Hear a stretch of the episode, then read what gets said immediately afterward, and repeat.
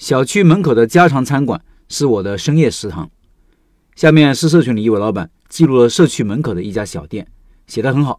一位普通的老板开着一家普通的小店，不求规模，不求速度，而是扎扎实实做好产品，用心服务，就像老朋友一样，平平淡淡却又温暖人心。他说：“又到金桂飘香的季节，一个人在杭城，偶尔泛起片刻孤独感，喜欢看深夜食堂，但又远水解不了近渴。”真正温暖我的胃是小区门口的小菜馆。这次分享的就是老板老周的故事。老周不喜欢大家叫他老板，就叫老周。他是我以前经常去吃饭的一家餐馆的老板。为什么是以前？因为工作通勤的原因，我挪了窝。老周开的第一家店是中学旁边的炸串店。为什么选择学校旁边呢？老周有一个很朴素的观点，要离学校近一点。骨子里对读书人有一种尊重感，因为自己学历比较低，一直有一个遗憾。也希望自己的孩子能在学校旁边多熏陶熏陶，所以一开始做的就是学校旁边的生意。当时找了个地段还挺好的，每天一放学那个点，基本上他的摊前围满了学生。但是好景不长，因为生意太好，隔壁开始有人模仿，有些商家为了赚钱，真的是无底线的价格战。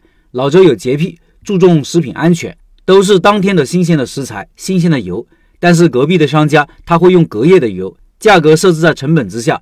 老周这个配方本来也没什么独家秘诀，因为食材上的价格也降不过人家，主要是学生也吃不出来。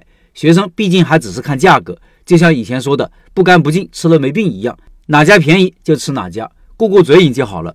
另外，学生的生意还有一个问题就是时段有限，学生的生意主要也是放学那会，突然乌泱泱拥上一群人，忙的时候手忙脚乱，其他时间又比较闲，所以老听人家说学生生意好做，但是实际做起来很辛苦。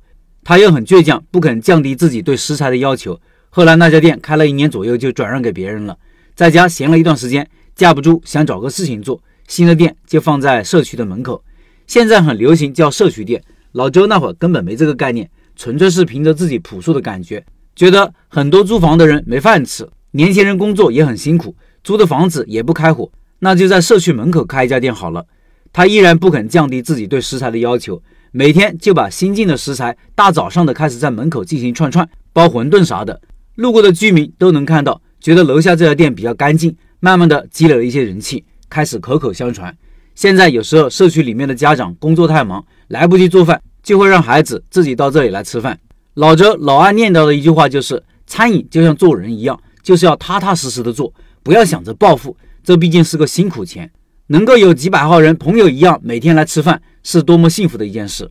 顾客为什么来吃？就是觉得好吃、卫生、高效，像家里一样就可以了。实实在在的做，最笨的方法就是最快的方法。选址没那么多花招，全凭缘分，就看自己租金能承受的范围。然后恰巧就开在社区门口了，经常来这里吃饭，有时有一搭没一搭的聊天。也曾建议他生意这么好，做点外卖呗，可以辐射三公里。店里的租金、水电、人工总得要支出，多卖一份也好。他说自己不会，有人找上门来合作的，但是他觉得外卖成本太高了，平台要收费不少，羊毛出在羊身上，这些最终又是消费者来承担。还有一个原因是觉得吃饭要吃一股锅气儿。但是小区的住户如果哪一栋需要他送上去，他也会在店里不忙的时候免费送到楼去。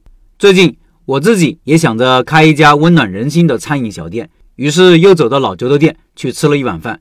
每次看到那店里的灯光亮起，就觉得内心很温暖。希望在不久的将来，自己也能开一家温暖的小店。